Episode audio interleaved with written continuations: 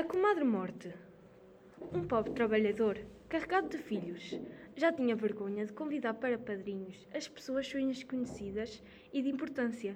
Nasceu-lhe mais um filho e lançou-se à aventura para convidar para compadre a primeira pessoa que encontrasse. Encontrou uma criatura magra, pálida, amargurada. O pobre homem para em frente do desconhecido. Muito desejava tê-lo por compadre, para poder batizar o mais depressa uma criança.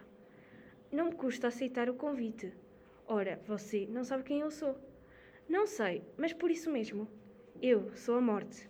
Tanto melhor. E caminharam juntos. E nesse mesmo dia fez o batizado.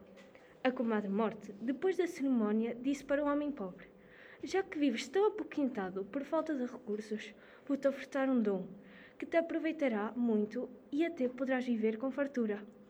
Oh, minha querida comadre, eu que te digo, faz-te cirurgião, e quando visitares os doentes e me vires à cabeceira da cama, é sinal de que não escapam, nem Deus, nem os santos os salvam.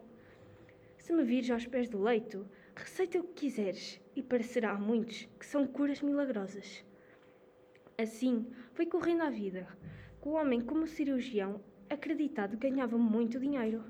Uma vez é chamado para um doente que era riquíssimo, mas por infelicidade, ao visitá-lo, encontrou a comadre morta à cabeceira.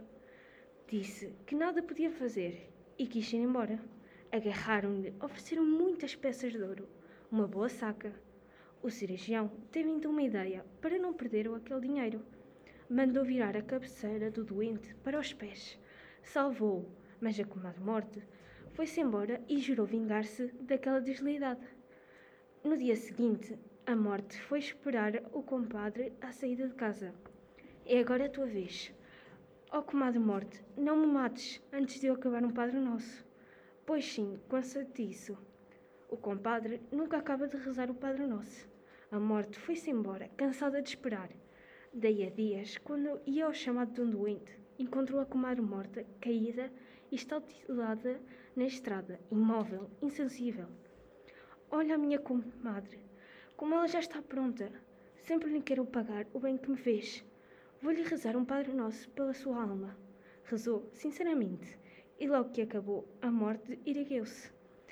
Sempre acabaste o Padre Nosso que te concedi. Anda daí comigo. E assim acabaram todas as espertezas. Teófilo Braga, Contos Tradicionais do Povo Português.